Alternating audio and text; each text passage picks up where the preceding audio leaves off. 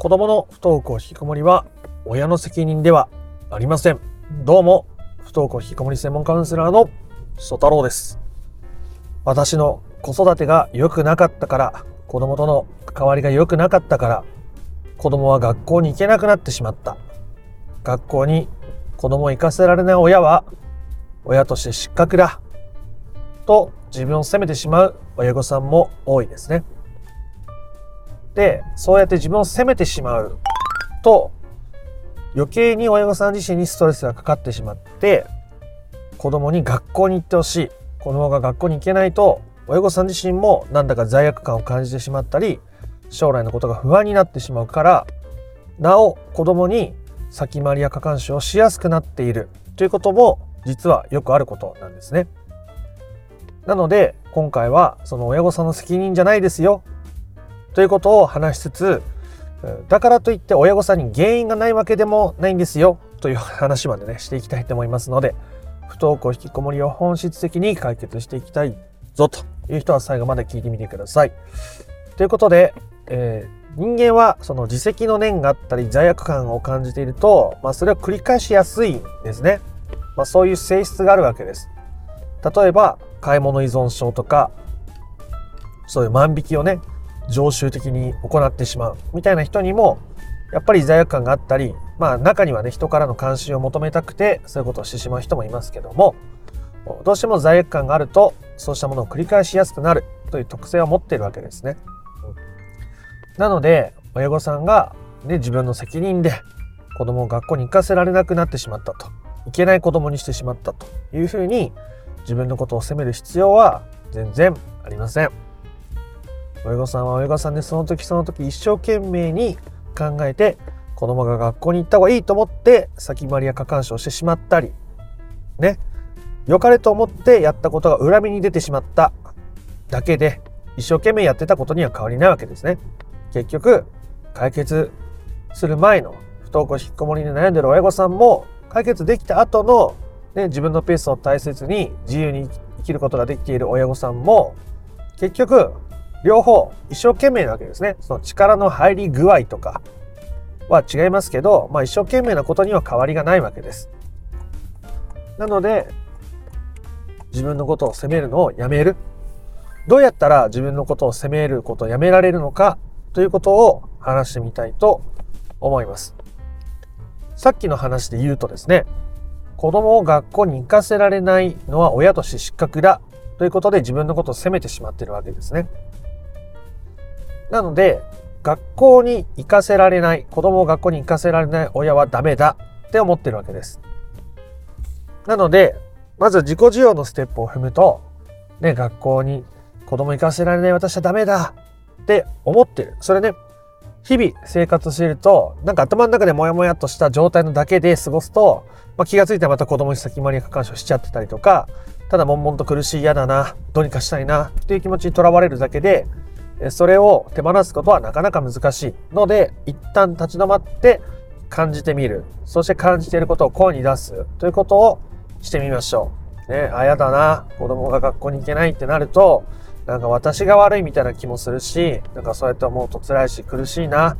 あ、やだな、ってちゃんと感じてることをちゃんと感じるということですね。で、それをしたら、ね、そうやって責めちゃうんだねって、あの子供が学校に行けないことについて責任感じてて、まあ、せっかく一生懸命自分なりにやってたけど、思うようにいかなくって、そっか苦しいか辛いかって自分に寄り添ってあげるわけです。これがまず一つ目の自己需要ですね。そして、もう一つ違う方向性としては、ね、子供を学校に行かせられない親でもいいんだよって、あなたが悪くないんだよって自分に言ってあげることですね。責任感じなくてもいいんだよって、今は責任感じてると思うし、ね、無理にそんなすぐ責任感じなくてもいいって言われてもさ、なかなかそんな風に思えないって、私が悪いんだって思っちゃうかもしれないけど、まあ、とはいえ、いいんだよって。ね、もしあなたが責任を感じなくても、ね、自分が悪いって思わなくてもいいんだよっていうことを言ってあげることですね。そして自分のことを許していく。ね。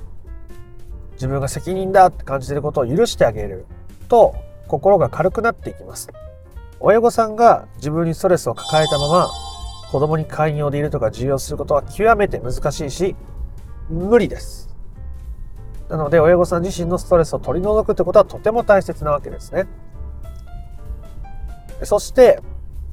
子供はね親御さんがストレスを抱えているとなんだか近寄りがたいなとか話したくないなとか言ってもなんか言い返されそうだしなと言って心を余計に開かなくなったりさらには親がね自分のせいで苦しんでると。自分は学校に行かないといけないがそれによって親はこんなにも苦しんで悩んでいると。ね。だったらいっそ私なんて僕なんてこの世に存在しない方がいいんじゃないかって考えてしまうこともねあるわけです。できっとそれを望んでいないと思います親御さんも。だったら自分のことを許してあげてみてください。そうやって親御さんがすごく自分自身が楽になること許していくことによって子供の不登校引きこもりが気にならなくなってきた。今まで先回りや過干渉をしていたことを手放せるようになってきた。ね。するとどうでしょう？子供の笑顔が増えてきた。子供がやりたいことを話してくれるようになってきた。子供が学校に行けない本当の理由を打ち明けてくれるようになった。子供はなんだか、ね、親が知らない間に外に出たり自分で動こうとしている様子だみたいなことが結果的に起きてくるわけですね。子供を変えてやろうと思ってそれをしても無駄ですよ。おそらくうまくいかないでしょう。子供はとっても敏感ですね。あなたの身近で何十年も過ごしてきているから。あなたが取り繕ってやってるのか本心でやってるのかとても上手に見抜きます。なのであなたが変わるしかない。本質的な変化をするしかないわけです。あなたが楽になってそして子供にできる最高のことをしたいのならの話ですけどね。でこういう罪悪感を感じてしまうことは本当によくあることですね、まあ、大切な子供だからこそ、ね、子供を学校に行かせられなくなってしまった私はダメだっていうふうに思いやすい。ね。だから本当にそういう自分に寄り添ってあげてください。そして、ね、その、親御さんに責任があるわけじゃないが、がですよ。が、原因がないわけではないですね。あなたが悪いわけじゃないけど、原因がないわけでもないということです。なので、その原因を手放していくことはとっても大事ですね。親としてできるとても重要なことになっていくわけです。例えば僕は今車を運転しながらこう YouTube の動画を撮影しています、まあ、法定速度を守ってなるべく注意をして運転をしていますね。とはいえもしかしたら事故をしてしまう可能性もありますよね。それは誰しもにある事故のリスクです。でその時にまあきっともし事故したら申し訳なかったって相手の人にも謝ると思いますよ。向こうの人が謝ってくれる人かどうかわかんないですけど、まあ、謝ってくれる可能性は高いでしょう。ね。じゃあ、僕がそれを悔やんで、悩んで、ずっと一生引きずって生きる。っていう必要は、まあ、おそらくないわけです。僕の過失の度合いにもよりますよ。僕がここでね、今、法定速度が50キロかな？のところで、100キロでぶっ飛ばしてて、事故してやっちゃったなってなるのと、法定速度を守って、えー、こう飛び出してきたものをにぶつかってしまっての過失って全然違うじゃないですか。なので、その仕方がない部分はあれど、とはいえ自分がね、こう先回りや過干渉、まあ、交通ルールで言ったら、人間関係の本質的なルールから言ったら、その飛び出してしまったり、法定速度を超えるようなことをしてしまった。でも気づかなかった、知らなかったわけですよ。まあ、それは法律では定められていないし、ね、道路交通法みたいに、ね、各家庭の中で行われていることだし、外には知られづらいものですよね。だからこそ、まあ、その本質的なことを学ぶってことも多くの人はしないし知らないわけですが、こうやってお子さんのことへ悩んで、じゃあ先回り過干渉は良くなかったんだと。ね。自分の自己需要ができてないからこそ子供にいろんなことを願ってしまったんだと。いうことを知っていったときに、ね、悪いわけじゃないんです。でもそれは原因としては存在してるわけですね。だったらそれを手放していくことはとっても重要になるということですね。知らず知らずのうちに飛び出したり、法定速度を超えていったとしたら、ね、修正する必要がありますよね。なのでそれは変えていけばいいだけです。ちょっとずつ自分のペースでですね、それが先回り過干渉なのか、自己需要が必要なのか、子供からの自立が必要なのか、自分を満たすことなのか、そして今大きく4つ言いましたけど、これらのことっていうのはものすごくたくさん自分に絡みついているものでもあります。ね。一つ、ね、すごく何か手放した気がして楽になったと思っても、また次の課題が現れるものです。玉ねぎの皮のように剥いても剥いてもまだ終わりがない。いつになったら私は完全に解放されるんだっていうふうに思ってしまう方もいらっしゃいますが、そんなもんです。それぐらい人間っていうのはいろんな思い込みとか価値観とかべきねばとか依存みたいなものを抱えているもんですね。そういうもんです。なので、できる範囲で、あなたのペースで自分のことを受け入れながら、それらを進めていくっていうことができる最高のことなわけですし、ね、着実に楽になっている部分とか手放している部分もあるし、前よりも楽になっている部分があるんだったら、そっちもしっかり感じて味わってあげることはとても大切ですね。時に、こう、コップの中に水が半分入っていると。それを見て、水が半分しか入ってないって思う人と、半分も入ってるって思える人とでは、こう満足度が違うわけですよね。現実は一緒だけど、満足度は違う。それは何が違ってその満足度に影響してるかっていうと、その人の認識ですね。欠乏を見るか、樽を知るができるか、この差なわけです。なので、親御さんが、ね、変わってきてることとか、今子供がここにいてくれてることとか、そういう樽を知るっていうことをしていく。自分が変わってこれたとか、自分なりに取り組んでるよっていうところとか、ね、自分だって一生懸命だったんじゃんって、樽を知るを繰り返していくことによっても、不登校、引きこもりは本質的な解決を迎えていくわけですね。できてない。子供が動き出さない。で将来が不安だ。ないところばっかり目が向いちゃう気持ちもとてもよくわかりますし、受容していくといいと思いますけども、それだとどうしてうまくいかないというところが僕がこれまで見てきたクライアントさん全員に共通していることでもありますね。ということで今日の話を簡単にまとめて終わりたいと思います。不登校引きこもりを本質的に解決するときに、親御さんが責任を感じる必要はありません。あなたのせいではありません。時に先回り過干渉しちゃったり、ね、えー、子供から自立できてないがゆえにいろんなことを心配しすぎてしまった部分があったかもしれません。でもそれも今一生懸命やっている証拠ですし、今まで一生懸命やってきた証拠でもあります。ね、それが結果的にずれてたとしても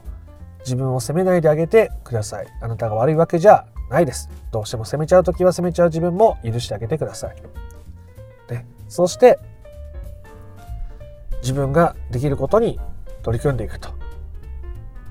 自分を満たすこととか、ね、自分にできることにちょっとずつトライしてみる。ね、どうしても責めちゃうときは、まず責めてる自分を表現してみてください。ああ、やだな、ダメだな、こんな自分。子供にまた先回り過干渉したくなってイライラしちゃって、なんかいろいろ試してやってるはずなのに思い通りにいかないな、もうやだな、ってなってる自分を